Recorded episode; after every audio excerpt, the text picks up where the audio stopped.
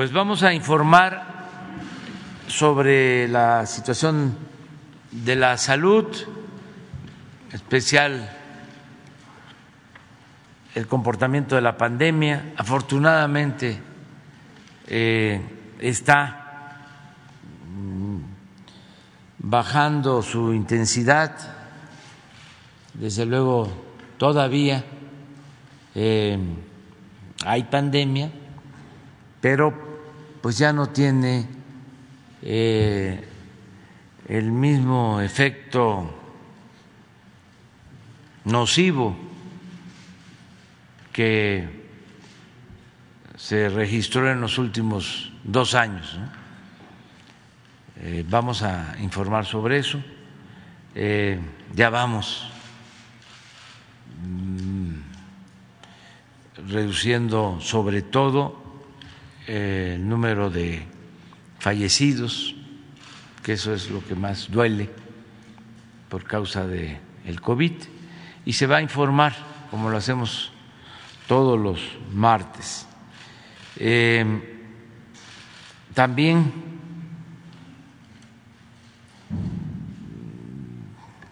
aprovecho para hacer un nuevo llamado. Hoy es el último día, pero como es hasta la tarde noche, todavía en la mañana se puede comprar los cachitos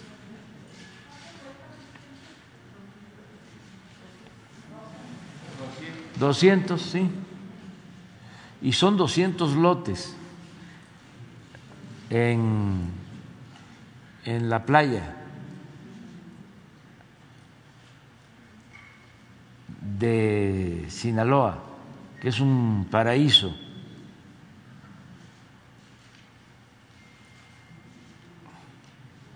Playa Espíritu.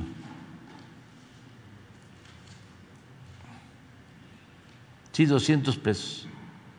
Son 200 lotes, pero además también eh, unos eh, carros de lujo, de esos confiscados, Mercedes, y para gente muy importante.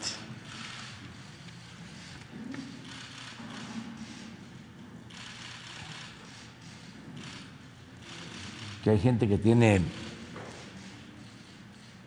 carros buenos y les gusta y lo merecen y los han comprado con su trabajo honrado.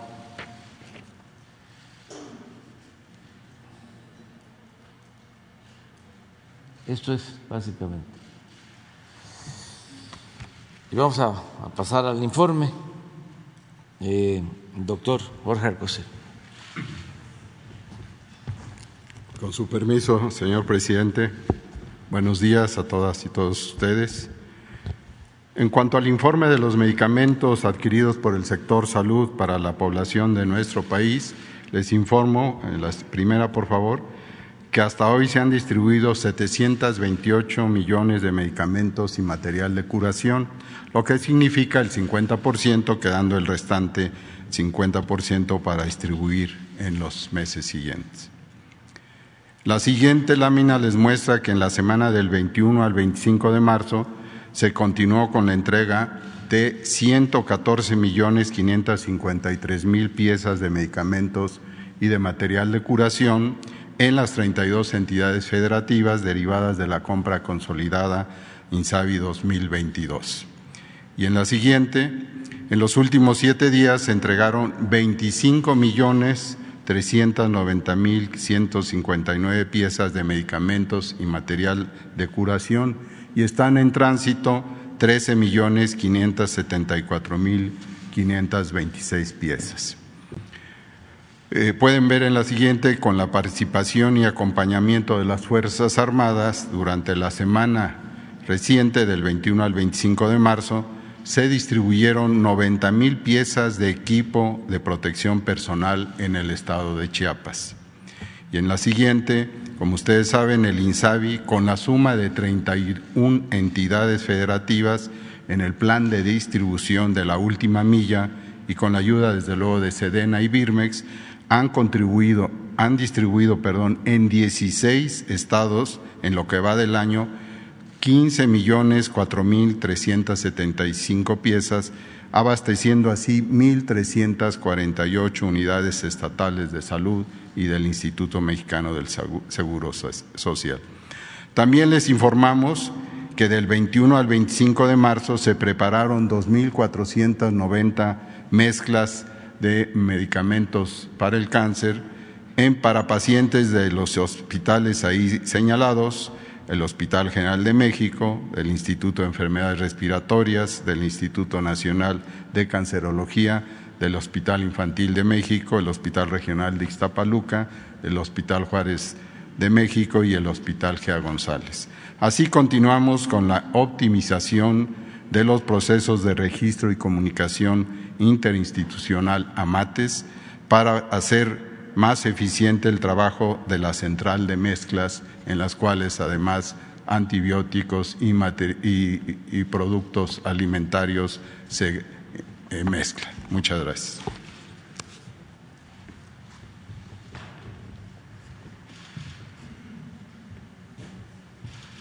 Con su permiso, presidente. Con su permiso, presidente, secretario, maestro, muy buenos días. Buenos días tengan todas y todos ustedes. Como ya señala el presidente, tenemos eh, un remanso en el curso de la epidemia. En este momento ya tenemos nueve semanas consecutivas en donde ha estado descendiendo, disminuyendo cada vez más la cantidad de personas que enferman de COVID-19 y lo mismo las personas que estaban enfermas en los hospitales o que ingresan cada vez son menos y están ya prácticamente vacías las unidades COVID de los hospitales. Vamos a verlo con las imágenes. Esta es nuestra curva de agregación semanal, nuestra curva epidémica, donde vemos estas nueve semanas eh, consecutivas de reducción. Vivimos en la semana 13 del año en este momento y hasta el corte de la semana 11 que se muestra han transcurrido estos descensos. Solamente 0.1% de los casos registrados son los casos activos, son las personas que en este momento están enfermas y pudieran contagiar.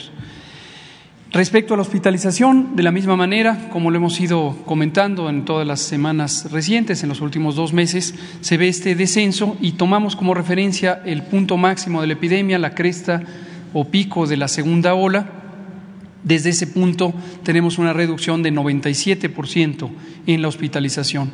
Menos de eh, solamente el 5% de las camas designadas para COVID, tanto con como sin ventilador, están ocupadas y ya hay muchas eh, personas que ingresaron, muy pocas personas que ingresaron al hospital por esta razón. La mortalidad, que es la indicación más grave, más delicada y desde luego más dolorosa de la epidemia, también una reducción absoluta de 98% cuando comparamos lo que vivimos en este momento con lo que tuvimos en la cresta de la segunda ola. Desde luego, el factor más importante ha sido la vacunación. Y el detalle específico de la mortalidad, tenemos en este momento, en los últimos dos semanas, un promedio de 35 defunciones por COVID, en promedio al día, en los últimos 14 días. Desde luego, es muy importante no perder de vista que cada una de las personas que pierde la vida por COVID, desde luego por cualquier otra causa, pues es una tragedia, es una situación muy dolorosa para la familia, para sus seres queridos, y aunque fuera una sola, es de lamentar. Pero cuando lo vemos en términos de lo que ha significado la epidemia, es una noticia positiva el hecho de que haya ya tan pocas personas que en este momento pudieran perder la vida por COVID. Vamos a ver, en vacunación eh, seguimos avanzando, seguimos poniendo vacunas, casi 192 millones de dosis se han utilizado y se ha vacunado en el esquema primario a 85.6 millones de personas. Como ya hemos comentado, llegamos al 90% de cobertura general y de esquemas primarios. Ya nueve de cada diez mexicanas y mexicanos adultos están protegidos con las vacunas. Y en los refuerzos, hoy subrayaremos la importancia de los refuerzos, también hemos eh, continuado avanzando a un ritmo más rápido, dado que es la vacunación que está pendiente en la población, tenemos ya tres cuartas partes, 75% de las personas adultas mayores de 60 años están vacunadas también con su refuerzo. Las personas de 40 a 59 años, 51%, un poco más de la mitad, y las personas de 18 a 39 años, 44%. Seguimos haciendo un llamado y hoy seremos eh, nuevamente enfáticos en eso.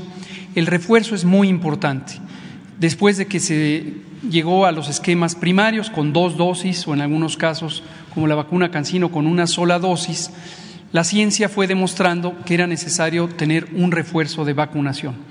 Y con el refuerzo se logra nuevamente levantar la capacidad del sistema inmune y no sustituye el hecho de tener COVID o haber padecido COVID después de las dos vacunas, eso no sustituye la necesidad del refuerzo. Es mucho mejor tener el refuerzo aun cuando se haya padecido COVID, particularmente en esta última oleada, la oleada de Omicron que ocurrió al inicio de este año. Entonces, si no se ha vacunado o si no te has vacunado, persona que tienes 18 años de edad o más, y ya pasaron cuatro meses, cuatro meses desde que te pusiste tu segunda dosis, vacúnate, ponte el refuerzo. El refuerzo va a ayudar a que tengas la protección más alta que se tiene en este momento. Y vemos en la última imagen justamente este señalamiento de la importancia de los refuerzos. Si te dio COVID después de que tuviste dos vacunas, de todos modos, vacúnate con el refuerzo. Y si no te has vacunado y es la primera vez que piensas en ello, vacúnate. Aún es tiempo, entre más pronto lo hagas mejor y todavía tenemos vacuna suficiente para cubrir a toda la población adulta que así lo requiera y todos los grupos de niños, niñas y adolescentes que han sido ya indicados de vacunación, tanto con comorbilidades como niñas y niños de 14 años en adelante, aun cuando no tengan enfermedades crónicas. Gracias.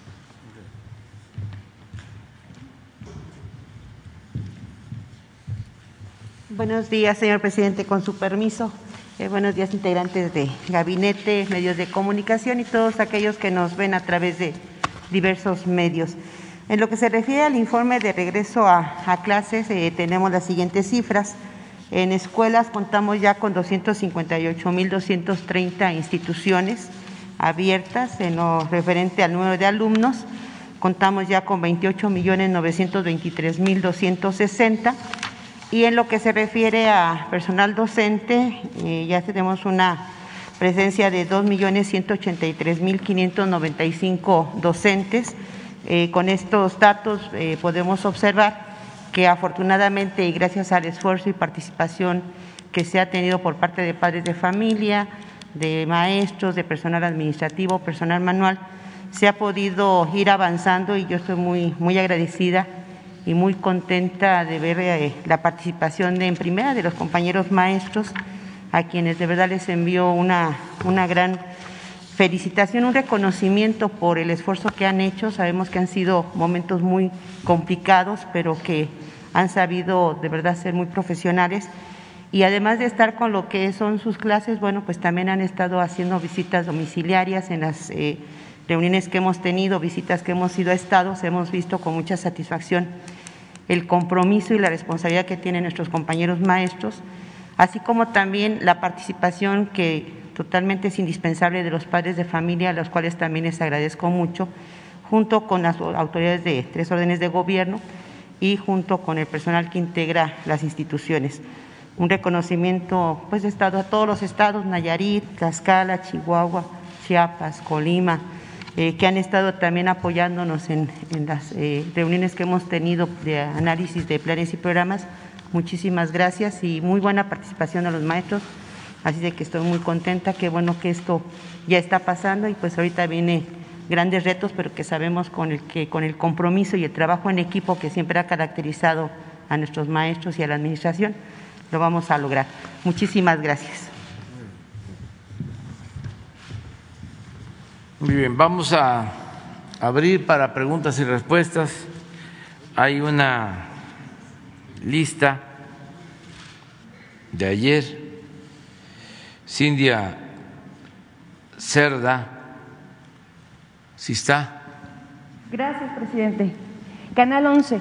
Presidente, después de la resolución de la Corte ayer, en el que se libera a Alejandra Cuevas, se absuelve a su madre, Laura Morán, eh, ¿Cuál es el mensaje eh, de esta absolución? Después de ser un caso tan complicado, tan complejo mediáticamente, ¿cree que el audio difundido del fiscal haya contribuido para esta resolución de la Corte en el cual pues se da la libertad a esta familia política del fiscal?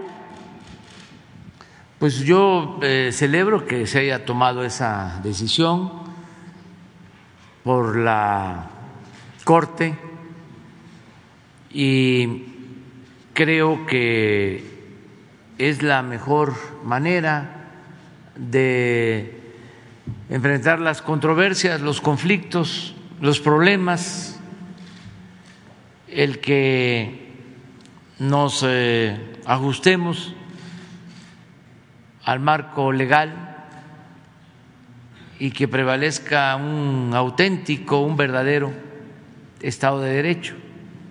Antes esto no sucedía. Antes era Estado de chueco, no Estado de Derecho. No hace falta este buscar muchos ejemplos, baste con lo que declaró el actual presidente de la Suprema Corte, de cómo fue presionado cuando el gobierno de Calderón, desde el Ejecutivo, para que cambiara su resolución. Eso ya no sucede. Ahora hay independencia, hay autonomía, no se simula. El Ejecutivo no es el poder de los poderes. Y esto es el cambio. Entonces, este, eso es lo que puedo comentar y qué bueno que se resuelven todos estos casos por la vía legal y que se demuestra que al margen de la ley nada y por encima de la ley nadie.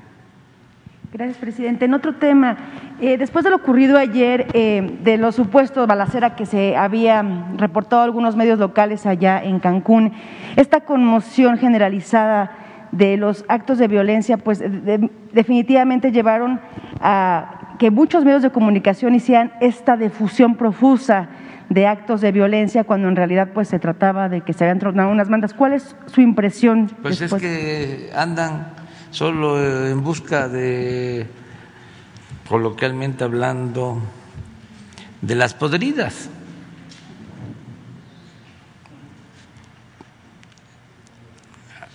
En eso andan. Entonces, este, inventan. ¿Qué fue lo que sucedió en el aeropuerto de Cancún al mediodía? Se cayeron unos espectaculares.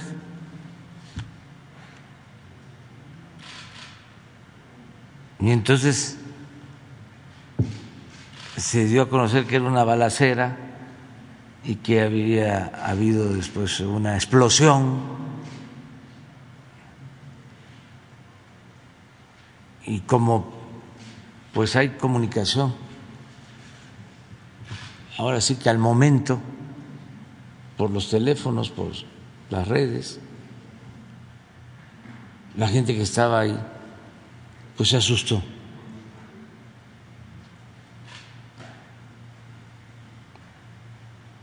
Pero así estamos, entonces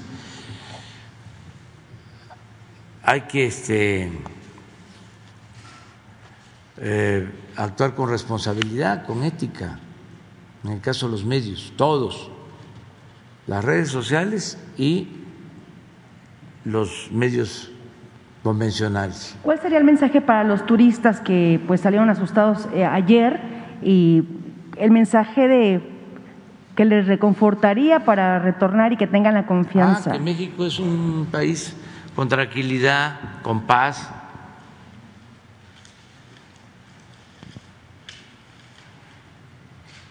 que la violencia está eh, limitada a muy pocas regiones del país y que tiene que ver más con el enfrentamiento de bandas. Ya no es el tiempo de antes cuando se le declaró la guerra a la delincuencia organizada, que perdieron la vida muchos inocentes. Llegaron a llamarles daños colaterales. Sí se acuerdan, ¿verdad? Ya eso no, afortunadamente, eh, sucede. Y eh, hay una disminución en la incidencia delictiva en el país.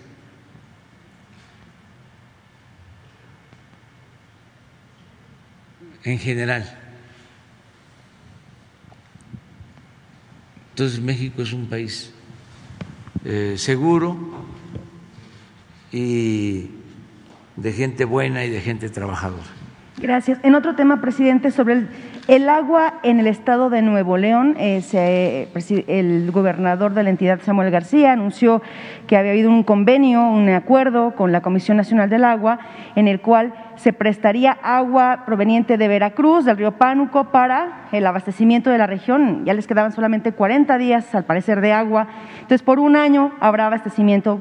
Eh, sin embargo, el gobernador de San Luis Potosí ha mostrado su inquietud en qué tanto podría afectar este redireccionamiento del flujo de agua hacia Nuevo León. ¿Qué se ha resuelto? ¿Qué conocimiento tiene usted del tema? ¿Y cómo se va finalmente a dar solución a esta problemática de agua en esa entidad? Y si viene hoy el gobernador aquí a verlo, Samuel García, si nos puede confirmar.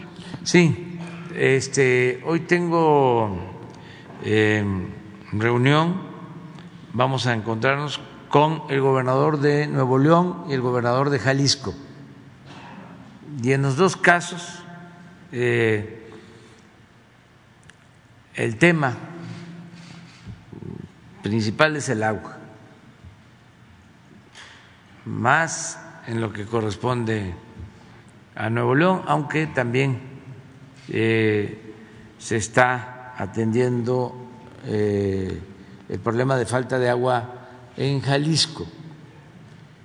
En el caso de Nuevo León eh, hay un plan conjunto que se ha venido aplicando.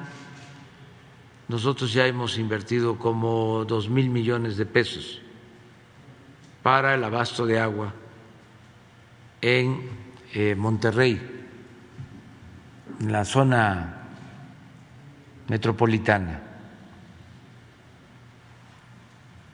Y lo vamos a seguir haciendo. Pero no eh, está contemplado lo del pánuco. Eso la vez pasada aquí se este, preguntó y aclaramos que era un proyecto que se impulsó desde hace algunos años y se canceló porque pues eh, hay oposición en Veracruz, en Tamaulipas, en San Luis, en Hidalgo. Entonces, se están buscando otras opciones. Ahí la inversión que se está eh, destinando eh, tiene que ver con la presa Libertad y con otros proyectos. Ha habido reuniones del director de Conagua con el gobernador y hoy voy a recibirlo para apoyar a Nuevo León. Hicimos ese compromiso desde que estaba el anterior gobernador y hemos estado cumpliendo. Y vamos a este, atender. Si se necesita con más recursos para resolver el problema del abasto del agua. Y también que eh, se priorice sobre la necesidad, sobre el uso, sobre el abasto del agua, que antes que nada la gente tenga agua. Lo primero es el derecho al agua. Es un derecho humano. Entonces no dejar en segundo, en tercer lugar a la gente, poner por delante el abasto del agua a los domicilios, el agua de consumo doméstico. Y eso es lo que vamos a tratar hoy este, con los dos gobernadores y otros temas.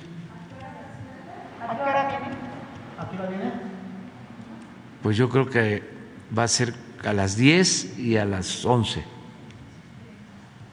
10 y 11. ¿Primero quién? No tengo exacto. Muy bien. Entonces vamos con Carlos Guzmán. ¿Qué tal, presidente? Buen día, Carlos Guzmán de Aba Noticias de Veracruz. Eh, justamente, eh, bueno, tomando temas de salud, pero sí me gustaría antes comentarle una situación. El jueves pasado fui a cargar gasolina a su gasolinera que está ubicada ahí en, en cerca de la Secretaría de Marina. Es una gasolinera que muchos del sur de la ciudad ocupamos para el tema de tener combustible litro a litro, pero me, topé con el tema de que únicamente se vende Magna a la población en general, no se vende la Premium al, público en general porque dicen que es orden del secretario que únicamente se vende a, automóviles que tienen que ver con la dependencia con Secretaría de Marina. Ojalá lo pudiera revisar, es un comentario. Y mi primera pregunta sería con respecto al tema de, lo que ayer pasó. Le comentaba a mi compañero eh, Diego Cedillo del decreto.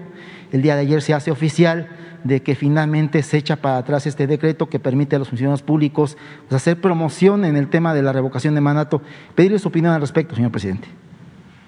Bueno, sobre la gasolinería de Marina es de lo mejor que hay desde hace algún tiempo. Tiene fama y por eso hay eh, filas de carros, porque no solo es buen precio, sino eh, se entregan completo los litros. Entonces voy a ver por qué solo se vende magna. Sí, regular. Eh, sí, vamos a, a, verlo, pero eso se va a resolver. Esa es una gasolinería que es ejemplo de cómo deberían de este, funcionar todas las gasolinerías. Esa gasolinería está en Coyoacán. Sí, en Eje 2 Oriente y bueno, lo que es donde está la Secretaría de Marina. sí, por la Secretaría de Marina, sí entonces lo vamos a, tratar. El otro tema que tiene que ver con... La decisión del Tribunal Electoral del Poder Judicial de la Federación con respecto al decreto que permitía a los funcionarios el promocionar la revocación de mandato, señor presidente. No sé eh, eh, qué resolvieron. ¿Anulan el decreto? Sí, sí, como se lo comentaba mi compañero el día de ayer, Diego Cedillo, justamente es eso. puede ser no sé si tengan este, facultad Ah, es proyecto. Es proyecto. Ah, ah, ojalá y este, pues no prospere, porque cómo va a haber un decreto o cómo eh, se va a anular un acuerdo del Poder Legislativo que tiene que ver con la promoción a la democracia y cómo eh, un tribunal electoral va a estar en contra de que se difunda una consulta, un plebiscito, un referéndum. Es este una paradoja, es contradictorio, es un absurdo, además de ser antidemocrático. Pero hay que esperar, a lo mejor eh, todavía no está resuelto. Ah, ya lo aprobaron. Ya está aprobado. Ah, pues Sí. ya. Sí, incluso hoy es nota en uno de los periódicos que regularmente usted lo critica. Ya lo aprobó el tribunal y ya no queda Ya no se puede. eh, ninguna no otra instancia. Ya es definitivo. Sí, es, Ah, es pues decisión ya. del tribunal. Por eso era. Por eso hace falta una reforma. Este, ya vamos a hacer la propuesta. Había comentado que después de la revocación de Sí, mandato le iba a sí, mandar. pasando, Ujú. pasando el 10 de abril, eh, vamos a enviar una iniciativa de reforma eh, a la Constitución para eh, garantizar la democracia en México. Que ya no haya eh, jueces con actitudes tendenciosas en lo electoral. Esto es que no haya consejeros, que no haya eh, magistrados, que no tengan vocación democrática. Y también que se garantice el voto libre, secreto, que no haya fraudes electorales. Nosotros llegamos a la presidencia luego de luchar muchos años y de padecer fraudes electorales. Entonces tenemos que dejar consolidada la democracia.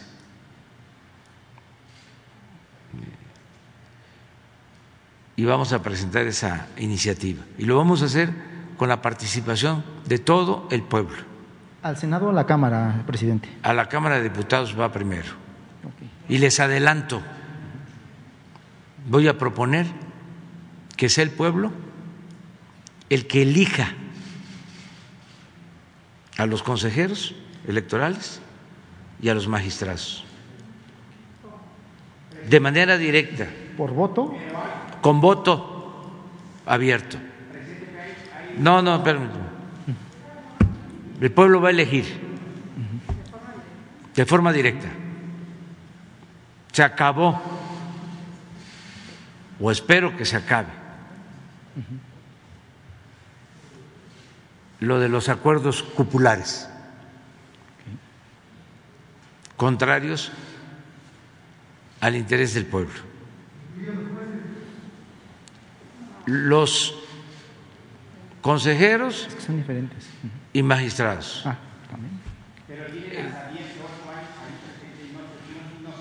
Pero ya vamos a eh, plantear la reforma para que haya una renovación y que lo haga el pueblo. Eh, los tres poderes van a presentar a ciudadanos verdaderamente independientes, de inobjetable honestidad, cada poder va a presentar a 20 ciudadanos, 60 para el caso de consejeros y algo parecido en el caso de magistrados. Y esos 60 van a ser votados en elecciones abiertas. De que saque más votos, ese va a ser el presidente. Buscando que sean mitad mujeres, mitad hombres.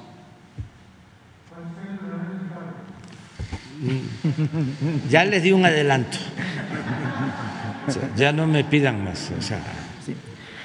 Hablando de temas de justicia. Bueno, ya, ya. Hablando de temas de justicia, presidente, el día de ayer fue, como decía la compañía de Canal 11, fue, fue liberada eh, Alejandra Cuevas, pero ella pide una audiencia con usted porque tiene miedo, le pide una audiencia para que le brinde usted seguridad. ¿Se la dará la audiencia, señor presidente? Ya di instrucciones hoy al secretario de Gobernación que establezca comunicación con ella y que se le ofrezca, que se le brinde toda la protección y todo el apoyo. La van a buscar ya de inmediato, de mi parte.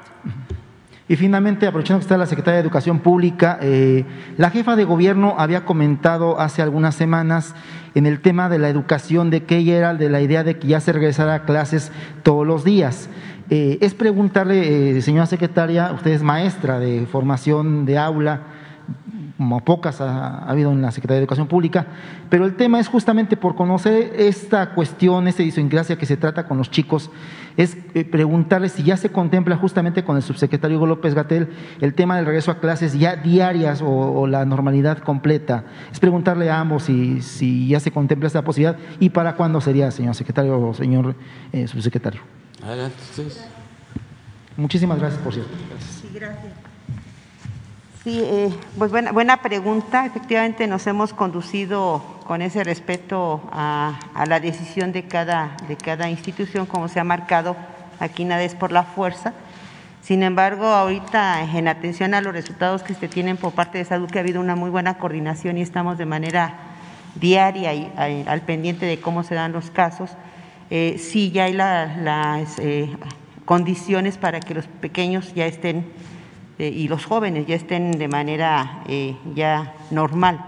De hecho, sí adelanto, hay estados que ya están trabajando de manera normal. Eh, ahorita que venimos en el transcurso del recorrido de la casa de ustedes aquí, pues vemos con mucho, con mucho agrado que ya hay jovencitos que están esperando, como en otros momentos, su camión para venir aquí a la Ciudad de México y cuando llegamos un poquito a las 7 de la mañana ya están entrando a las secundarias, a las primarias, jardines de niños, o sea, los pequeños y los jóvenes nos han dado una muestra muy grande de que, y los padres de familia de en bicicleta, caminando, en camión ya están llegando, ustedes lo han visto, ya empieza a haber más movimiento en lo que se refiere al tránsito, porque ya se está a la normalidad. Yo creo que sí es importante, insistimos, más que nada porque viene la cuestión de atender la salud no solamente eh, mental, sino también física, y viene también la cuestión del rezago, por eso hace rato les comentaba, vienen muchos, muchos retos y en la medida en que esto ya se, se vaya haciendo de manera más, más rápida, eso va a permitir mejores este, beneficios para nuestros pequeños.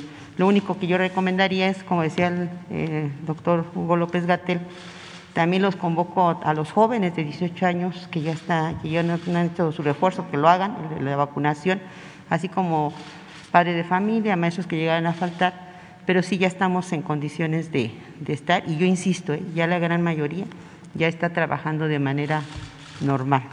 Eso sería mi punto.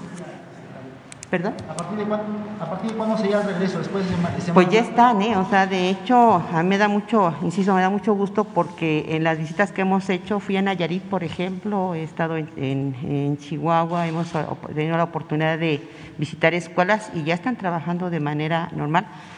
A mí me, da mucho gusto porque además de los niños están los padres de familia, siguen haciendo sus protocolos, siguen este, apoyando en la, en la limpieza de las instituciones, eh, trabajando en algunas mejoras. Entonces, ya, de hecho ya está, en Veracruz también ya vemos con gran satisfacción, Estado de México también ya está eh, de manera normal, entonces yo creo que ya esto ya está, son realmente mínimos los casos que todavía hicimos, respetamos, pero de manera muy respetuosa, la propuesta es de que ya, ya, ya los machos ya están vacunados se les está apoyando. No podemos a lo mejor decir más porque a veces la limitación de ahorita de la veda y todo eso, pero sí estamos bien y yo creo que ya es tiempo, ya debe de hacerse. Muchas gracias.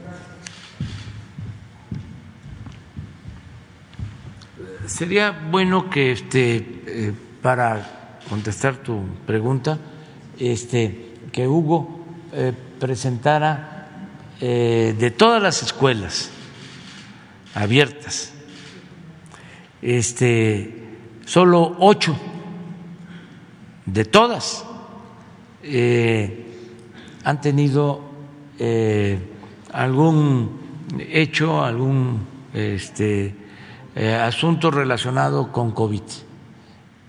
¿No tienes el dato? Por favor, porque esto ayuda. Estamos también que se dé el dato de cuántas escuelas están abiertas. Creo que usted, sí, para que vean que es una cosa mínima, este, ya se puede regresar y ya se está haciendo, ya son muy pocos los casos. Y agradecemos mucho a los padres de familia, a las maestras, a los maestros, que se han portado pero muy bien a la altura, porque eh, no solo es el daño de la pandemia, sino el atraso que eh, origina en lo educativo, que no es lo mismo la educación a distancia que la educación presencial. La escuela es fundamental. Entonces, ya este, se ha ido avanzando. ¿Tienes el dato? Sí, sí, Tenemos aquí en. Exactamente, esta imagen. Recordarán que esta imagen la hemos estado presentando periódicamente. Lo que representa es la ocurrencia de COVID-19 en niñas, niñas y adolescentes, en personas menores de 17 años. Esta es nuestra población de un monitoreo especial que eh, hemos tenido a lo largo de toda la epidemia, pero que hicimos eh, más activo después de que abrieron las escuelas, de que decidimos que era conveniente abrir las escuelas el 30 de agosto del año pasado. Y el planteamiento de este monitoreo es, existían preocupaciones en algunos segmentos de la sociedad que nos parecen legítimas, totalmente comprensibles, padres, madres de familia que no querían mandar a sus hijos a la escuela por la preocupación de que en las escuelas pudiera haber brotes, pudiera haber grandes contagios. Por eso hicimos este monitoreo particular. Y la idea es, si es cierto que las escuelas son sitios de importancia para el contagio, lo que vamos a ver es un repunte particular en esta población de menores de edad, en la población escolar, en contraste con lo que ocurra en la población en general. El resultado fue que no, efectivamente, como lo pensábamos, no fueron las escuelas sitios peculiares, sitios especiales de contagio, y eso se mostró porque el mismo descenso que fue ocurriendo en la epidemia en la población adulta fue el mismo descenso que fue ocurriendo en la población menor de edad. Y en particular, el porcentaje de casos de COVID en la población representado por menores de edad se ha mantenido muy estable, de hecho ha reducido a lo largo de la epidemia, se ha reducido recientemente y eso también es elemento de que no son las escuelas un sitio de especial peligro. Se ve ahí en la curva también señalada claramente las vacaciones. Cuando tuvimos las vacaciones de invierno, hubo también nuevamente preocupación de que al regresar pudiera haber una oleada de contagios y que la apertura significara eso. Y no, nuevamente fueron las propias vacaciones las que sí representaron un elemento de riesgo para toda la población adulta y menor de edad y fue cuando repuntó por la variante Omicron. Pero lo que ocurrió en las escuelas es que cuando empezó a bajar los contagios de Omicron, también empezaron a bajar los contagios en menos de, menores de edad. Y en la siguiente es la tabla que señala el presidente. Podemos ver ahí de un monitoreo de más de 115 mil escuelas que representan la muestra a nivel nacional de este monitoreo especial, solamente ocho en este momento, en esos cuatro, cinco entidades federativas, Baja California, Morelos, Puebla, San Luis Potosí y Zacatecas, solamente ocho están afectadas. Entonces, el mensaje es muy claro. Gracias, Carlos Guzmán de Ava Noticias, por preguntarlo. Lo que dijo la maestra Delfina, estamos completamente de acuerdo, lo hemos estado trabajando todos juntos y además le reportamos al presidente todas las semanas lo que está ocurriendo en las escuelas. Y, como lo dijimos desde el 30 de agosto, ya deberían abrir todas las escuelas. Termino con un elemento crucial que ya lo señaló la maestra eh, desde la perspectiva pedagógica, pero también desde la perspectiva de salud el desarrollo de las personas menores de edad, sobre todo a nivel neuropsicológico, se está afectando por cada día que permanezcan fuera de las aulas. No solamente es el, el espacio de aprendizaje directo por el proceso pedagógico de la enseñanza, es también la convivencia, la capacidad de relacionarse, el desarrollo del lenguaje, los significados de la socialización con personas de su edad y de otras edades, es la autoestima, es el reconocimiento de la identidad, el reconocimiento de la identidad de otros, en fin, es todo un espectro del desarrollo neuropsicológico. Si se detiene porque no están en las clases presenciales la afectación que pueden tener estas personas menores de edad puede ser eh, hasta cierto punto irreversible. Entonces, urge que regresen a las escuelas desde el punto de vista de COVID son sitios seguros, probablemente los más seguros de toda la sociedad, en la medida en que hay los protocolos de seguridad sanitaria, y en cambio mantenerlos fuera de las aulas les está causando un grave daño. Exhortamos a todas las familias de México y desde luego a todo el sistema educativo nacional, como ya lo hizo la titular del ramo, a regresar ya a las escuelas. Muchas gracias. Bueno, José Sobrevilla. Gracias, presidente. Noreste.net, Veracruz también. Y a propósito también de gasolinas.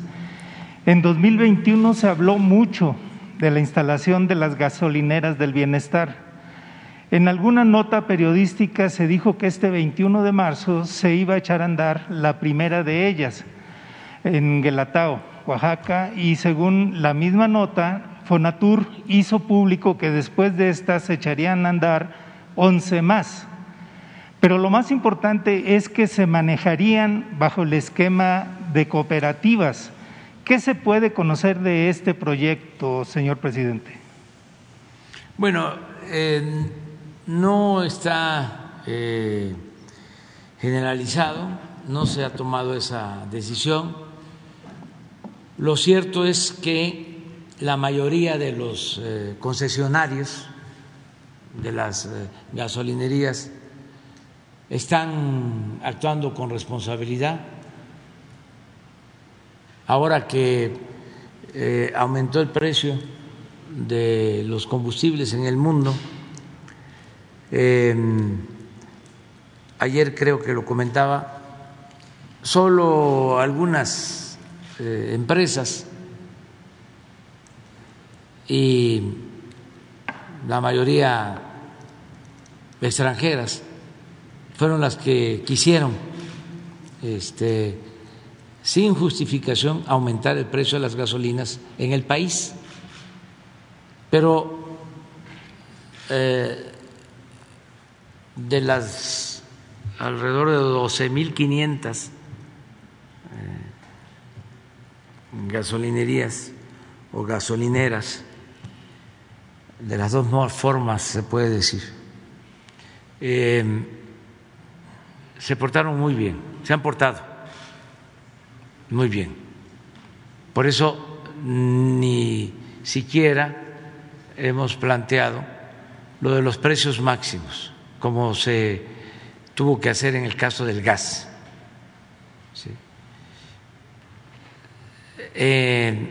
sí se podría impulsar el que con cooperativas se puedan atender estas eh, gasolinerías y hay forma de que con Pemex se pueda llegar a acuerdos. Hay lugares muy distantes donde si la gente se organiza eh, pueden tener eh, sus bombas y pueden tener ahí la distribución de combustible si se ponen de acuerdo con Pemex. En el caso de Guelatao ya está la gasolinería. Ahora estuve por allá. Lo que pasa es que me estaban invitando a, inaugurar y no se puede. Este, pero ya está. Hay un video, a ver si lo encuentran, en donde me paré eh, a la entrada de Guelatao y me estaban invitando a pasar a la nueva este, estación de distribución de combustible, de los que andan en la red. La podría tomar como mal el INE, yo creo. Ah, sí, también, es cierto. Mejor no lo ponga. No me vayan a cepillar. Este, sí, pero bueno, este, esa es la explicación. Ok, presidente, gracias. En diversas ocasiones usted se ha referido al modelo de inversiones de, de asociaciones público-privadas, las APP, como un esquema corrupto manejado desde la Secretaría de Hacienda, donde recomendaban a estados y municipios, a empresarios para la realización de obras que salían hasta cinco veces más caras. Y tenía usted razón. Incluso en un video mañanero usted citó el caso del hospital de Zumpango en el Estado de México como ejemplo.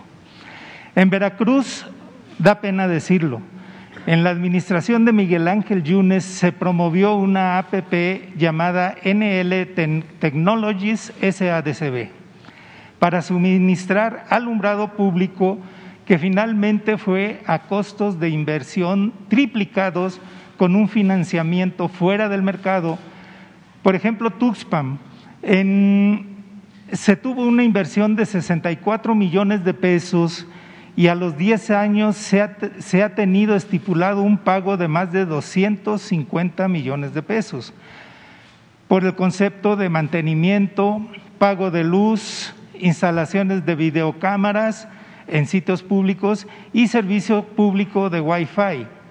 Ninguna de estas dos últimas se han cumplido y además la inversión no ha sido la que se convino, pues los costos de las luminarias, eh, los costos de las luminarias han sido eh, pagadas a más precio, pero no todos se han dejado. Tuspan le canceló el contrato después de que hubo una requisa que hizo que le revocaran la concesión y también solicitó a la Secretaría de Finanzas del Estado la cancelación del descuento de sus participaciones a favor de un fideicomiso, dada la decisión del Cabildo de dar por terminado el contrato por incumplimiento.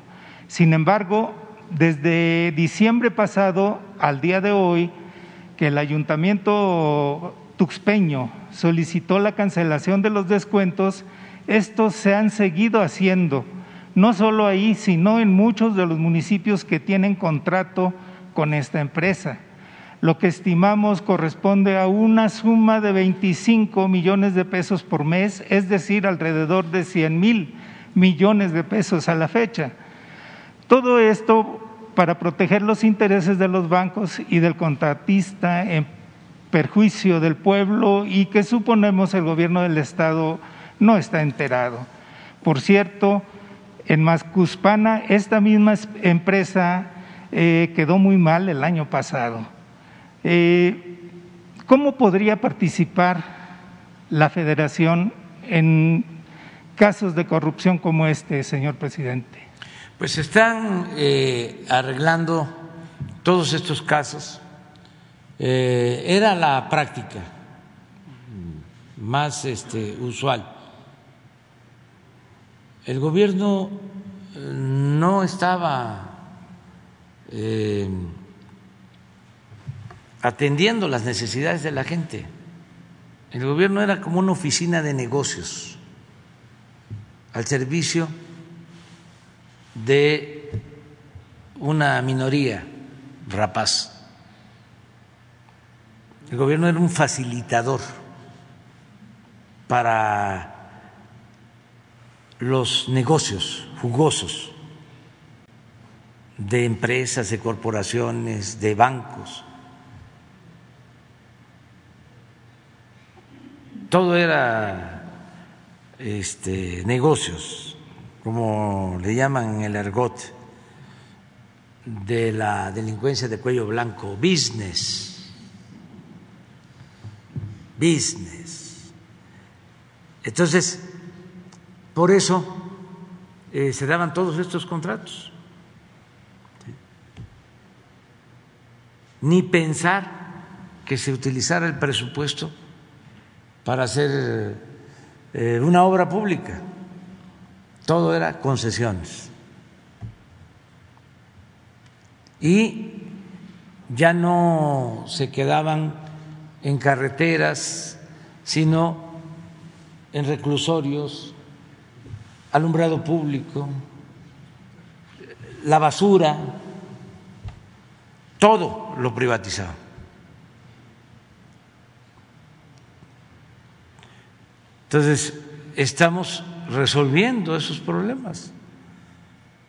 ¿Cómo?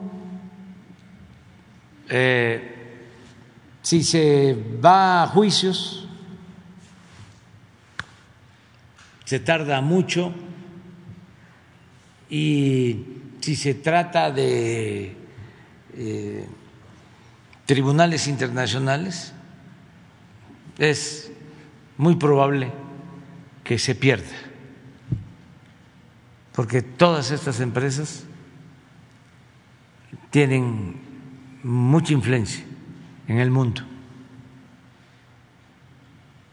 Eh, despachos de abogados y todo. Entonces, lo mejor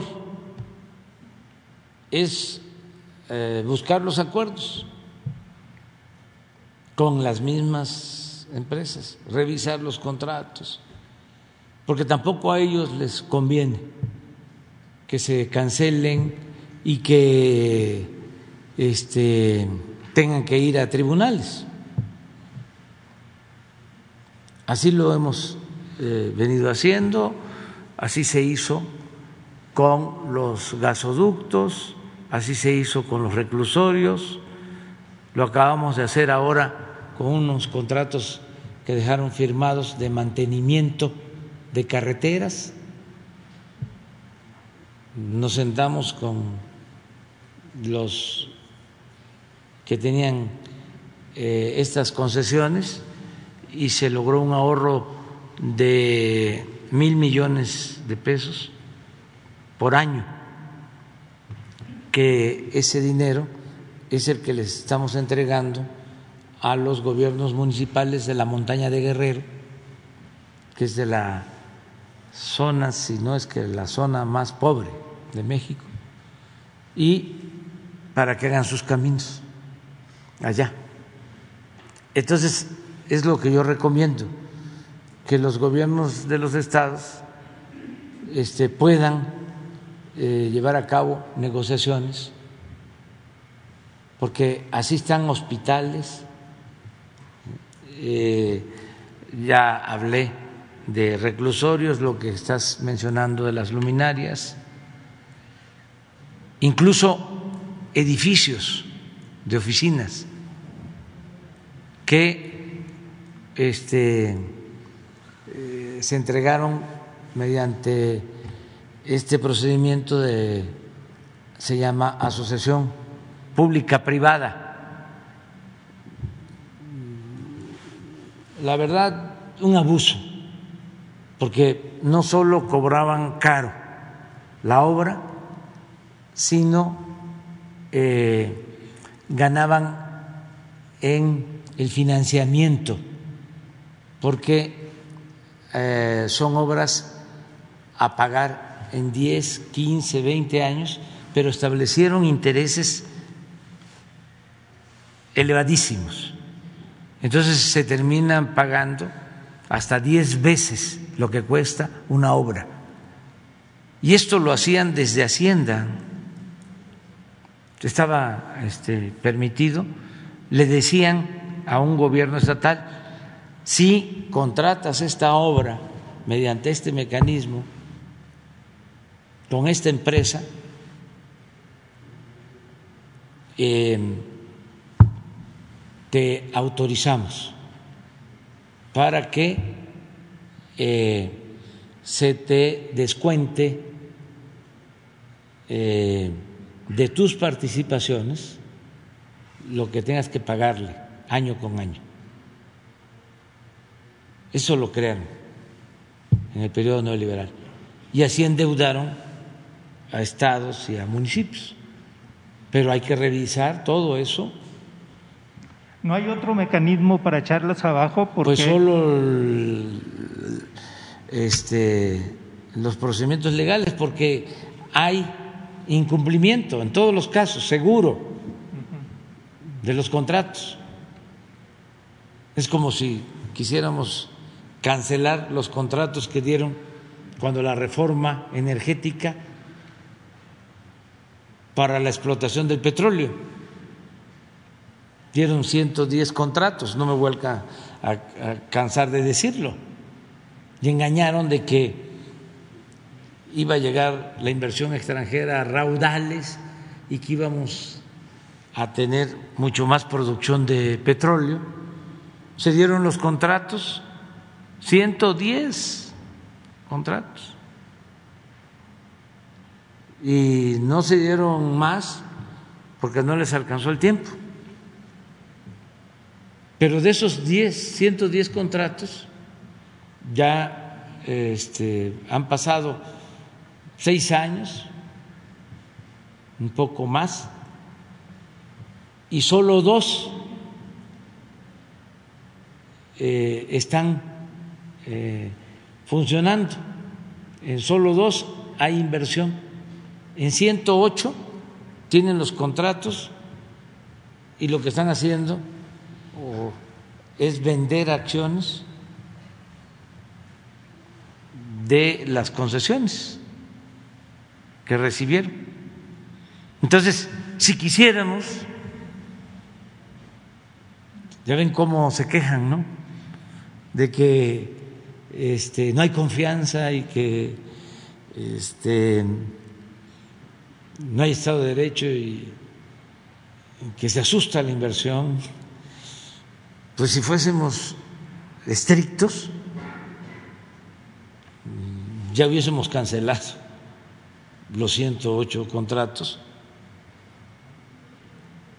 y tampoco este digo y no lo hemos no lo hemos hecho porque para qué afortunadamente como no les dio tiempo solo abarcaron el 20% de toda la zona petrolera. El 80% quedó bajo el dominio de la nación y con el 80% estamos sacando adelante la industria petrolera. Eh, lo mismo en el caso de la minería. No hemos cancelado una sola concesión y podríamos hacerlo porque se les entregaron las concesiones y no han invertido absolutamente nada. Son como las famosas tierras o bienes de manos muertas de la época de la reforma. O eh,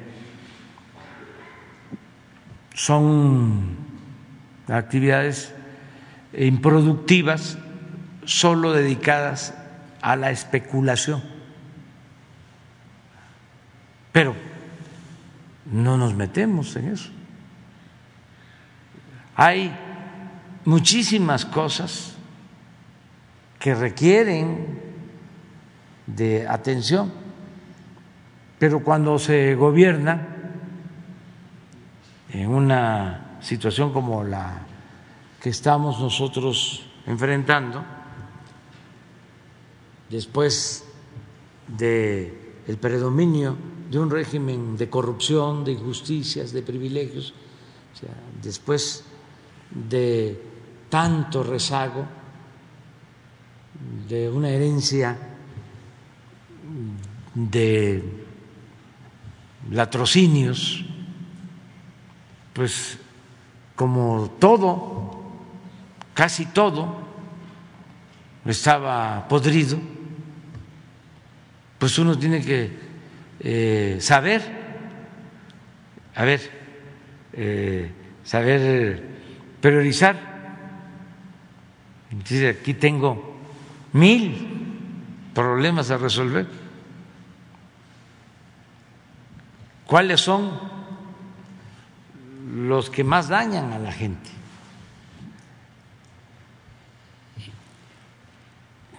De todos. Y a esos vamos a enfrentar. Sabemos que existen los otros, pero ya vendrán otros gobiernos. Nosotros vamos a enfocarnos a lo fundamental. Por eso, ¿cuál es lo más prioritario? Acabar con la corrupción. El que no se permita la corrupción, el que eh, se garanticen las libertades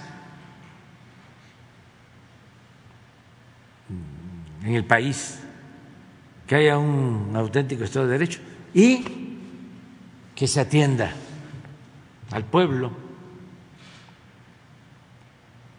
y en especial a los pobres.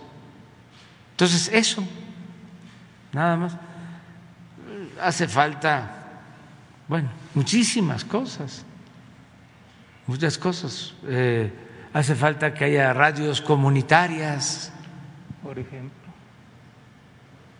Que, bueno, que en eso vamos avanzando, porque sí es importante la comunicación de Internet. Eh, hace falta eh, el que se mejoren los salarios de los maestros, estoy consciente de eso.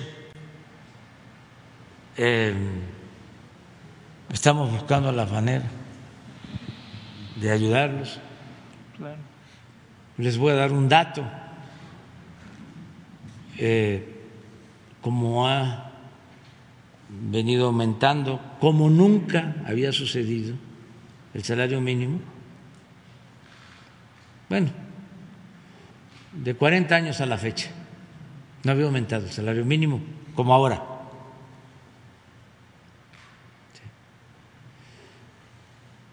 Ahora el salario promedio de un trabajador del seguro eh, inscrito en el seguro social son 21 millones ya de trabajadores inscritos en el Seguro Social. Y el salario promedio, a ver si tienes ahí este, el dato, es 14 mil 300 pesos mensuales de los trabajadores. Y el salario promedio de un maestro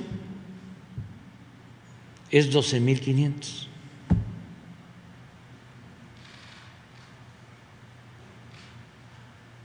Entonces, todo eso sí requiere de atención, más que hay que ver cómo lo vamos a, resolver. Ya andamos en eso, atendiendo. Pero lo que preguntas de las luminarias de el alumbrado público en Veracruz sí se puede. Y yo creo que Cuitláhuac va a actuar para ayudar a los presidentes municipales. Claro que sí. Porque les dejaron todas esas deudas. Y puro influyentismo, pura corrupción de gente que se dedicaba a eso. Claro. ¿Tienes lo del salario promedio? A ver.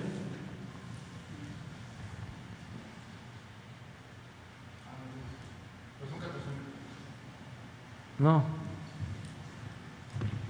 A ver, es, es una...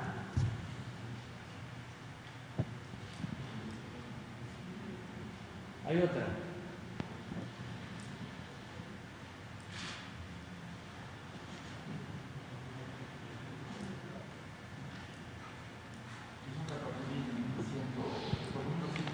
Pero no tienen la, la tabla. Otra, la otra. Pon la primera. No, otra. Aquí está. Mire, esto es. Llegamos. Acabamos de llegar a 21 millones de trabajadores inscritos. Es récord. 21 millones de trabajadores inscritos el Seguro Social. Y el salario promedio de estos 21 millones de trabajadores, a ver si lo pones eso. No, hay otro.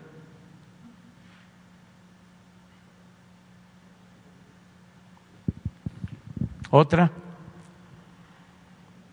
a no ser que me haya yo confundido, pero no creo.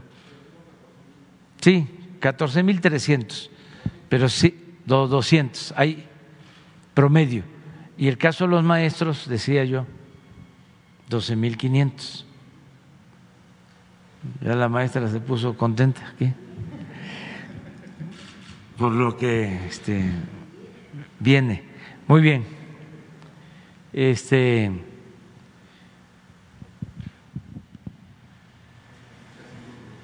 Ya está. Ah, pero hay un Pablo Ferri.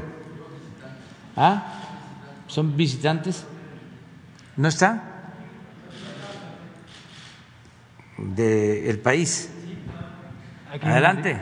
Buenos días, señor presidente. Muchas gracias. Eh, dos cuestiones. Primero, sobre el caso de Yotzinapa. Ayer el grupo de expertos presentó su informe, el tercero ya. Eh, bueno, entre otras cosas, comentó eh, o abundó sobre el monitoreo que las Fuerzas Armadas llevaron a cabo durante aquella época, 2014, antes, durante y después del ataque contra los normalistas. Una de las cosas que más llamó la atención fue el video que nos mostraron, eh, un video que grabó un dron de la Marina, donde se veían al menos 12 integrantes de la Marina en un escenario que por entonces era importante, sigue siendo importante, el basurero de Cocula, una diligencia que no consta en el expediente. Nos dijo el GIE ayer también que usted eh, conocía esta información desde hace un mes ya, entonces la pregunta es si ha pedido algún tipo de explicación a la Marina sobre por qué no informaron de todas estas, perdón, de todas estas actuaciones en su momento y por qué ahora ya en su gobierno no se ha informado hasta noviembre de 2021, que es cuando el GIEI recibió esta información? Esa sería la primera, la primera pregunta. Bueno, está abierta la investigación. Es un compromiso que tenemos de eh, dar a conocer lo que sucedió con la desaparición de los jóvenes de Ayotzinapa. Y esta comisión de expertos presentó su informe, antes lo eh, hicieron eh, conmigo, me mostraron toda la información que tenían, que iban a darla a conocer, como lo hicieron, y eh, se va a continuar con la investigación. Ellos van a continuar un año más este, colaborando y se sigue haciendo la investigación. Sobre ese video al que haces eh, referencia de la Marina, eh, me lo mostraron y eh, se dio la instrucción que se investigara a los jefes de Marina que participaron en ese operativo y ya han declarado. ¿Ante quién, perdón? Ante la Fiscalía. ¿Cuántos son? Pues eh, todos los que participaron, eh, sobre todo eh, el almirante responsable del operativo.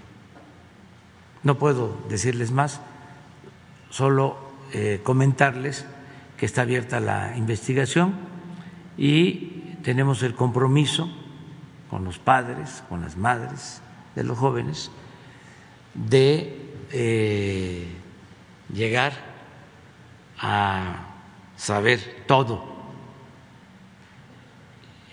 sobre la desaparición de los jóvenes y a diferencia de antes, cuando este, el país solo se dedicaba a aplaudirle a los anteriores presidentes, ahora no hay impunidad para nadie.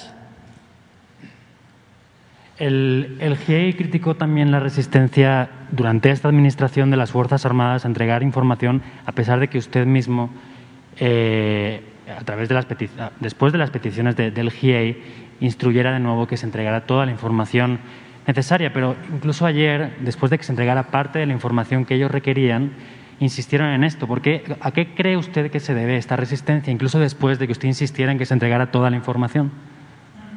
Se está entregando toda la información, se ha entregado, se han abierto los archivos como nunca y no se oculta absolutamente nada.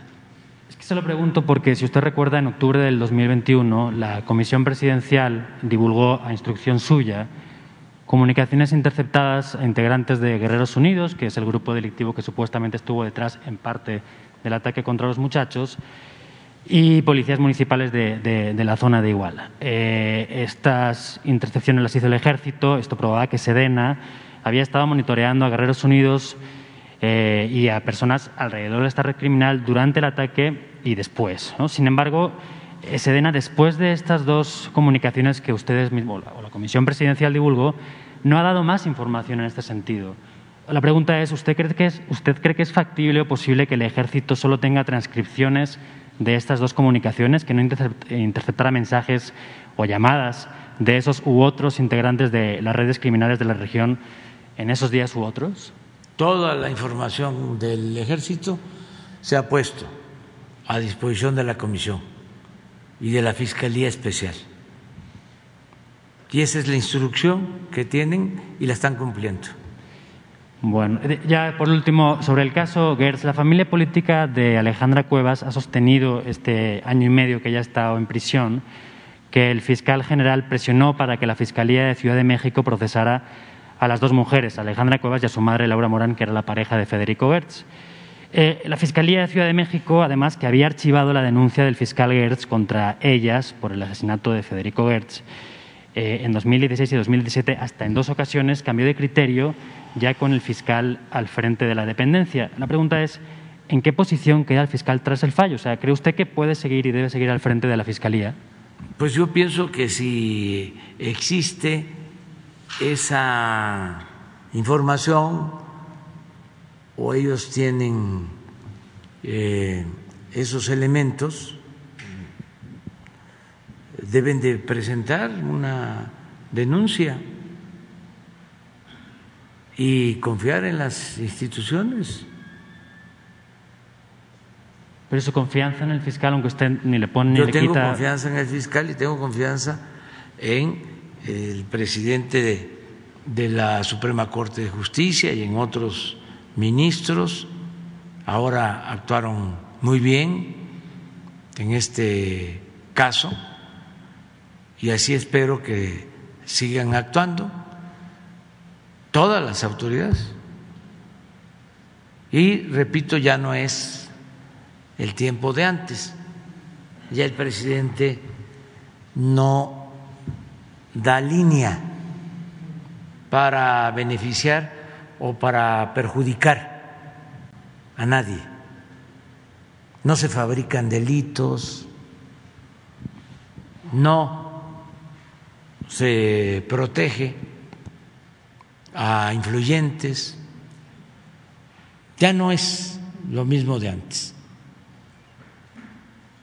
Y pues qué bien que ustedes están eh, atentos ¿no? a estas investigaciones y son bienvenidos aquí. A Yacira, Mireya López. No, ya hasta nos vamos a creer mucho, ya estamos internacionalizados. Este. Buenos días, presidente. Eh, Mireya López, del programa Listening Post de la cadena Al Jazeera. Si me permite, quiero, hacerlo, quiero hacerle preguntas sobre la violencia contra los periodistas, eh, que ha sido un problema en las últimas décadas, pero en este 2022 se ha puesto de relieve.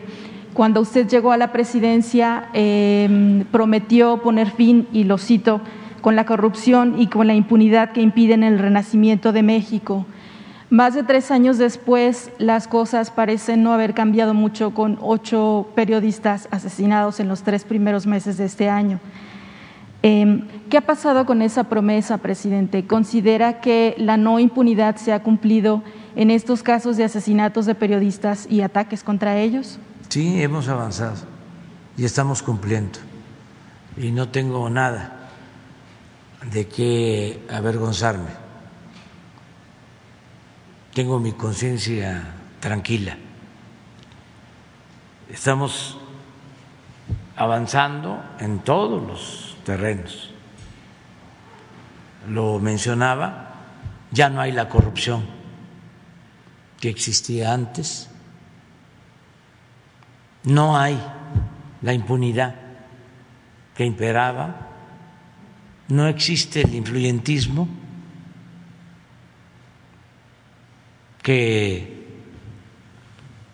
predominaba hace unos días que informamos sobre seguridad. Ponía yo un ejemplo de que la secretaria de Seguridad era Rosa Isela Rodríguez, por cierto, una periodista, mujer, y no era Genaro García Luna. Esto mismo de ayer. No este, se veía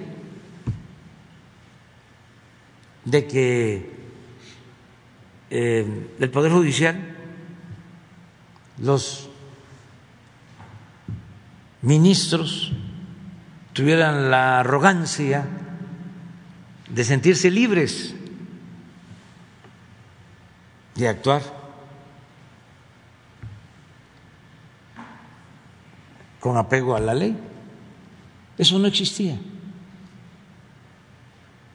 Entonces, estamos avanzando en el combate a la corrupción, en que no haya impunidad, Lamentamos mucho lo de los asesinatos de los compañeros, de las compañeras periodistas y estamos investigando de todos los casos. Eh, hay abiertos expedientes de investigación y en la mayoría de los casos ya hay detenidos. O sea que los autores materiales e intelectuales están en la cárcel. Entonces no somos lo mismo. Claro, todo esto pues lo utilizan nuestros adversarios porque estamos en un proceso de transformación. y ellos pues quisieran que quedáramos mal, pero no podemos este, fallarle al pueblo. Y por eso, bueno, este, utilizaron hasta el Parlamento Europeo.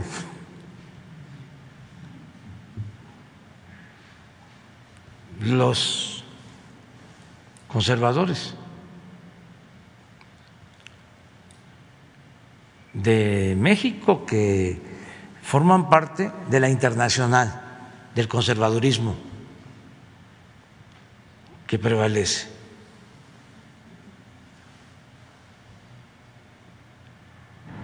Y por eso, pues, muchos este, se dejan em, llevar por la campaña de desprestigio en contra nuestra. Porque sí hay una campaña eh, en contra de lo que representamos y no solo en México, ¿eh? esto sucede en Argentina y sucede en Chile y sucede en Colombia y sucede en Estados Unidos y en todos lados, en España, en todos lados. Es un asunto que hay que tratar, no nuevo, ¿eh? lleva décadas, siglos, el predominio de eh, una prensa o medios de información al servicio de minorías.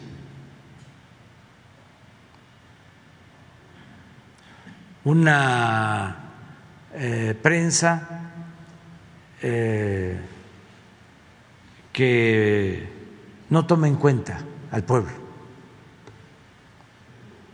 que no recoge los sentimientos del pueblo, que solo representa a los grupos de intereses creados. Pero es mundial, no solo es el Reforma o el Universal. es el Washington Post y el New York Times y el Financial Times y el país. ¿Quiénes son los dueños del país? Pues puros empresarios, accionistas de grandes corporaciones, entonces que defienden esos intereses. ¿Por qué están enojados con nosotros? Porque ya Repsol o Iberdrola no pueden robar como lo hacían antes. Entonces, eso es lo que hay que debatir. Papel de los medios de información. Y incluir lo que sucede en las redes sociales. Por ejemplo, lo de la compra de los bots, de cómo este con dinero difunden una calumnia, una noticia falsa y logran colocarla en trending topic mundial.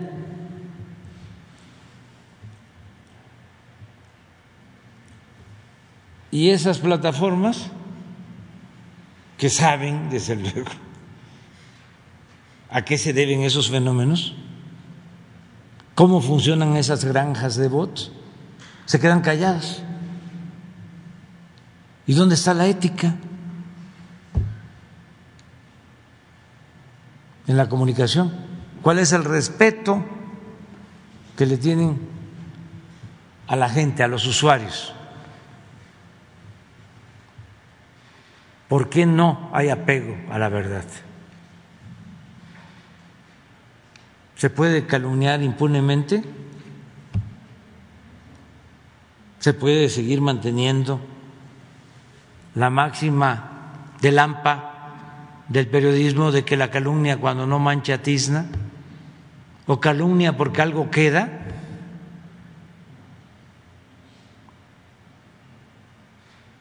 Entonces, sí, los medios. Me acuerdo que una de las memorias de, pues, una entrevista que le hicieron a Mitterrand, hablaba del papel de los medios, del poder mediático. Y decía en ese entonces que era muy difícil que en Francia pasara lo que sucedía en otros países en donde los medios electrónicos, sobre todo la televisión, llegara a convertirse en un poder capaz de sustituir la voluntad popular. Falleció Mitterrand, gran presidente,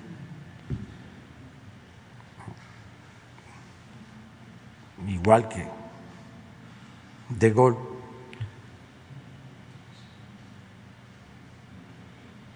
Y en Francia y en otros países, pues llegó la televisión y llegaron los medios electrónicos y este, se avanzó más en la desinformación. Entonces, es tu pregunta sobre estos lamentables hechos eh, que estamos atendiendo, pero te contesto de que no hay impunidad y que estamos este, trabajando todos los días para proteger a los ciudadanos, heredamos una situación muy complicada, porque eh, había una asociación delictuosa, un contubernio entre delincuencia y autoridades.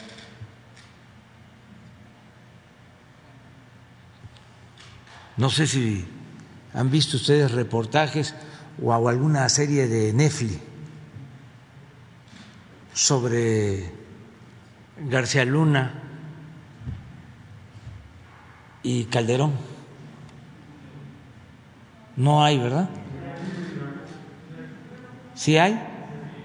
Pues es eso, lo que le damos.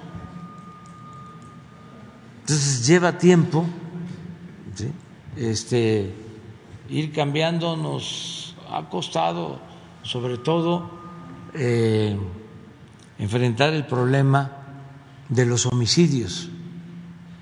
Avanzamos en robo de vehículo, avanzamos en evitar secuestros, en robo en general, pero iba creciendo cada vez más el homicidio, muy vinculado con las bandas de la delincuencia organizada, y ya logramos detener ese crecimiento y hay, aunque sea este, todavía incipiente, muy poca, una tendencia a la baja. ¿Y cómo le estamos haciendo? Pues nos está funcionando lo que no les gusta a los conservadores, a la derecha, a los fachos. No les gusta que yo diga abrazos, no balazos. ¿Y qué significa esto? Pues significa atender las causas. Eh, combatir la pobreza, la desigualdad, atender a los jóvenes. Pues como eso es lo que empezamos a hacer desde el principio y eso lleva tiempo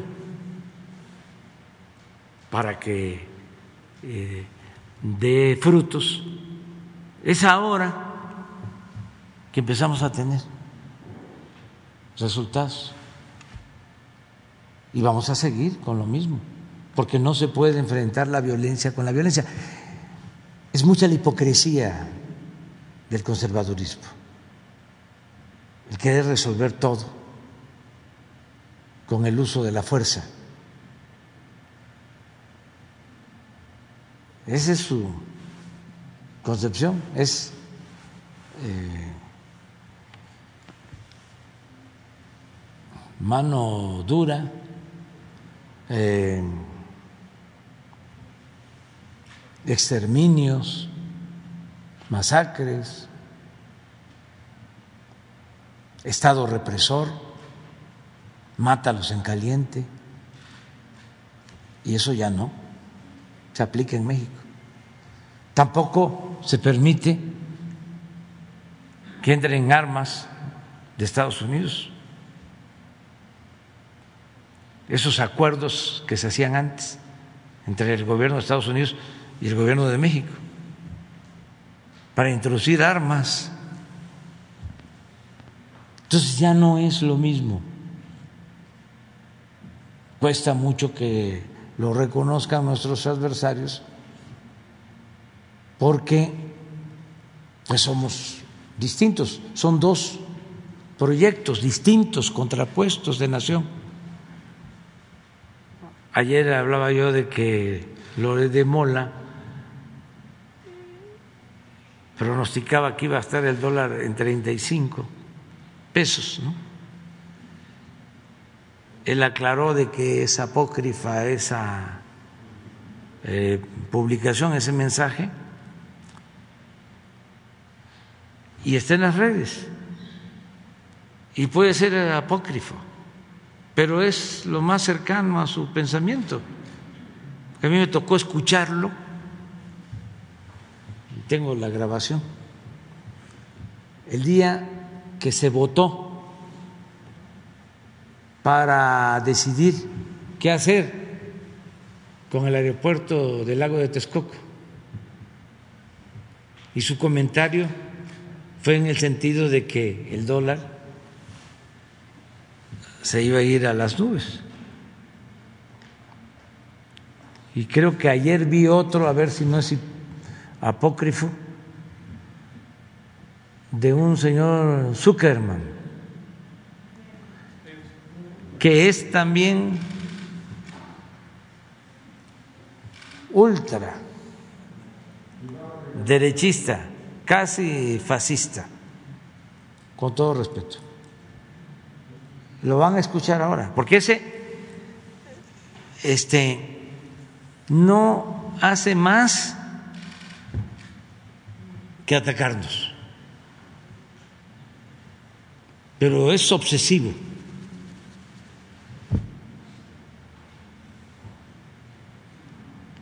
A ver si no está. Es de. No, no, está en todo en contra, pero sobre el dólar, que está incluso, parece que en una entrevista, o está entrevistando al director del economista de un periódico especializado en finanzas y en economía. Es de antes de que tomáramos posición, pero también un pronóstico así. Ya ven cómo decían de que este iba a ser México como Venezuela, con todo mi respeto al pueblo de Venezuela, a todos los venezolanos, porque también eso es una falta de consideración a los pueblos, el estigmatizarlos. Cuando había eh, la violencia del narcotráfico en Colombia y se hablaba con un colombiano, se le veía este, así, con malos ojos. Son pueblos buenos. Bueno, una campaña contra de Venezuela. ¿Qué acaba de suceder ahora? Bueno, este, pues me da gusto.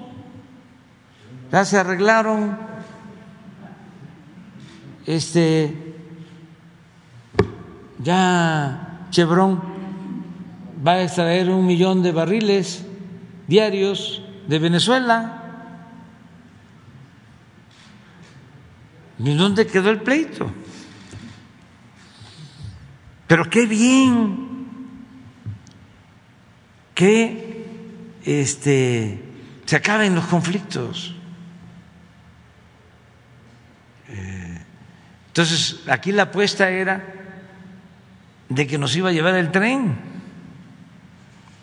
Ni no, nos ha llevado. Este, ni siquiera nos arrastrado nada. Este, pero en eh, la pandemia, la economía, la seguridad. Ahora eh, que estamos eh, este, inaugurando obras contra las obras, salen los pseudoambientalistas, además con mucho dinero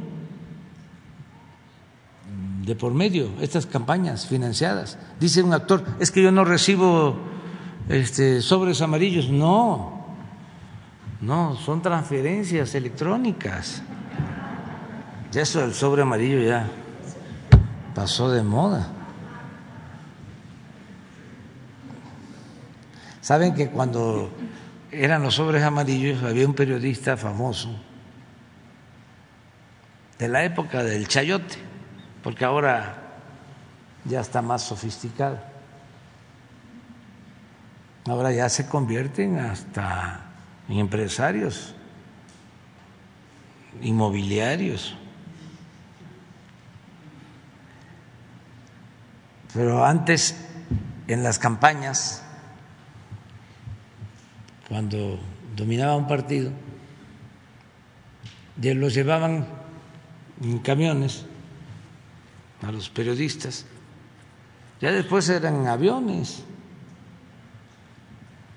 y a Nueva York y a París, pero en aquellos tiempos este, eran camiones en las giras. Y había uno que era muy famoso como periodista, pero dormilón, y se subía al camión y a roncar. Pero eh, pasaban con la bandeja de los sobres, iban entregando. Y este estaba dormido, pero así, así. Y le ponían el sobre. Y así, así. Faltan 100. Eso se llamaba piquete de ojo, o sea, le sacaban al sobre, los que repartían. Este, entonces, pues ya eso del sobre ya es historia, ya es otra cosa. ¿No lo encuentran?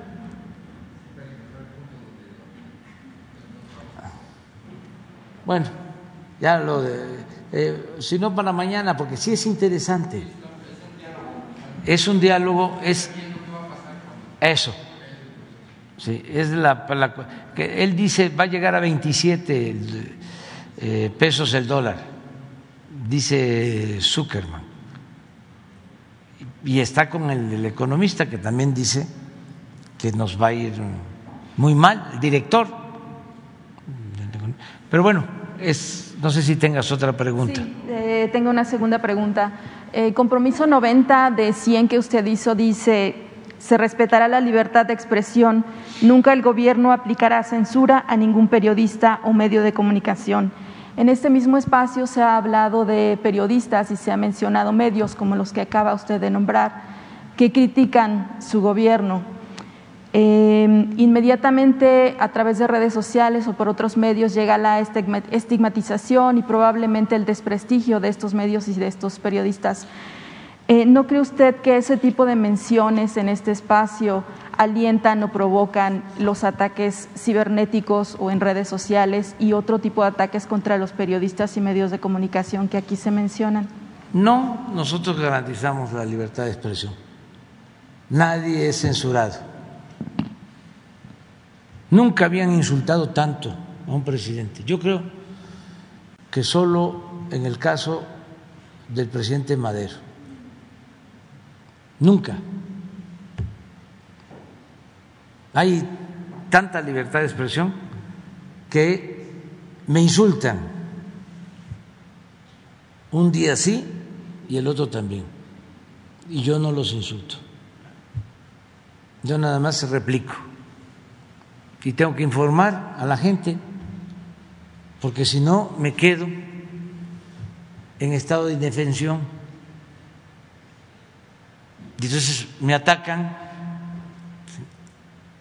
y no es Andrés Manuel, es lo que represento. ¿Y qué represento? Pues junto con millones de mexicanos, un proceso de transformación millones de mujeres y hombres que queremos un cambio verdadero, que dijimos basta a la corrupción, a la impunidad, al autoritarismo. Y estamos luchando por eso. Entonces, ni modo que me quede callado. Tenemos que responder y garantizar también el derecho que tienen nuestros adversarios, eh, Zuckerman, eh, Chumel, em, López Dóriga, Ciro, Ferriz, Carmen Aristegui, los del Reforma, los del Universal, todos. ¿Saben cómo estamos? ¿En qué proporción estamos? De cada 100 artículos, sí, uno a favor, 99 en contra. Entonces, ¿cuándo se había visto tanta libertad? Nunca. Nunca. Lo que pasa es que estamos desmistificando porque era el cuarto poder. ¿Saben para qué utilizaban la libertad de expresión? Para hacer negocio, para robar. Las grandes empresas tenían sus medios de comunicación o tienen para protegerse y someter al poder público y recibir contratos y créditos y prebendas eran parte y siguen siendo de los grupos de poder económico y de poder político, que se sentían los dueños de México. No se podía tocar a ningún medio de información, porque no se podía tocar al intocable. Se llegó al extremo de que antes los medios estaban al servicio de los presidentes y luego los medios llegaron a imponer presidentes.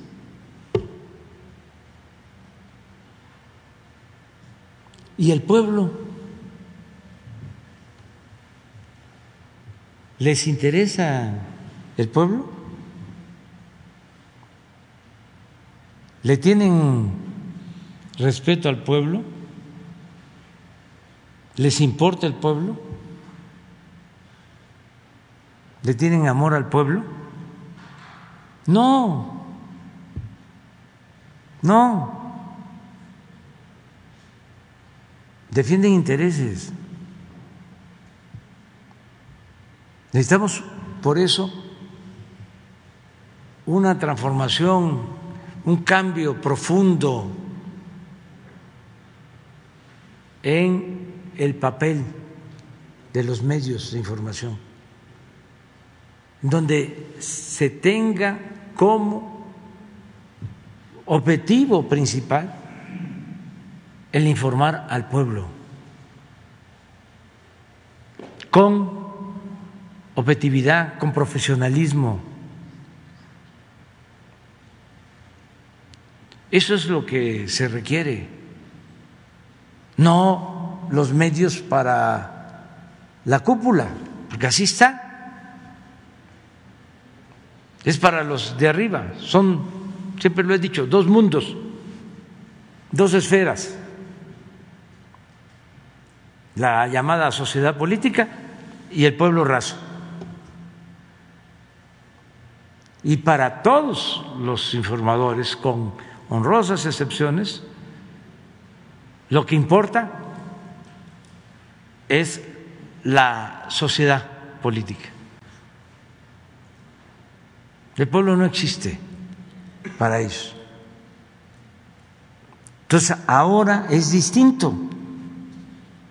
Y por eso el desconcierto, como se están dando todos estos reacomodos, pues no hay más que este, atacarnos. Pero pues yo creo que ya a estas alturas ya deben de saber que nosotros no vamos a dar ni un paso atrás. Imagínense tanto tiempo luchando para llegar y hacer lo mismo, convertirnos en peleles de los potentados o en florero, estar nada más aquí de adorno, o para que nos digan, señor presidente, que yo pueda decir, ¿qué horas son? las que usted quiera que sean, Señor. No, no, no, no, no, no, no, no. Nada de esa parafernalia de poder nos importa. Lo que queremos es la transformación del país, cambios verdaderos, no simular, como ya sucedió que hablaron de un cambio y fue más de lo mismo. Gatopardismo. Eso que consiste en que las cosas en apariencia cambian para seguir igual. No. Y vamos siempre a ser muy respetuosos de la libertad de expresión y a cuidar la vida, garantizar los derechos humanos, que es el principal de los derechos humanos de manera sincera, por convicción. Nosotros venimos luchando desde hace décadas, desde que entré a la universidad, bueno, desde antes, ya tenía yo estas ideas gracias a mi maestro Lara Laguna. Cuando entré a la universidad, a la Facultad de Ciencia Política. Eso se lo acabo de recordar en una carta que le envía el presidente Boric de Chile, 1973. Me tocó primero analizar el proceso chileno y luego, con mucho dolor, lo que fue el asesinato del que haya perdido la vida un gran presidente, Salvador Allende. 1973 estaba en primer año en la Facultad de Ciencia Política y vivía yo en la casa del estudiante tabasqueño, aquí cerca, la colonia Guerrero, la calle de Violeta. Vivíamos 80 que nos daban alimentación y hospedaje, una beca. Y cuando se dio el golpe, yo y dos compañeros más pusimos en el pizarrón un manifiesto, escribimos. Entonces, no es de ahora, llevamos ya muchísimo tiempo en esta lucha y no vamos a traicionar al pueblo. ¿Ya está? A ver, miren eso dependiendo del mensaje que mande López Obrador también. Oye, pero pues es que sí es, es un chorro, ¿no? O sea, eh, ya no hay tanto margen para ir para abajo, pero sí hay mucho margen para, para, que de una devaluación, pues yo te diría casi abrupta del peso mexicano, ¿no? Si, si López Obrador gana con amplio margen y, no hay tratado y no hay tratado. Y además mantiene el mensaje de voy a revisar todo, voy a dar marcha atrás en reforma energética, evidentemente eso va a significar menos inversión extranjera, que a su vez significa menos recursos entrando a México. Y se puede ir ahí hasta 27, podría, 25 o 27. Ahí está. Este, qué bueno que este que no se, se cumplió el augurio. Bueno, muy bien. Nos vemos mañana, ya este se terminó. Sin lista. Ya, o sea, porque si no, ya queda. Muy bien, nos vemos mañana.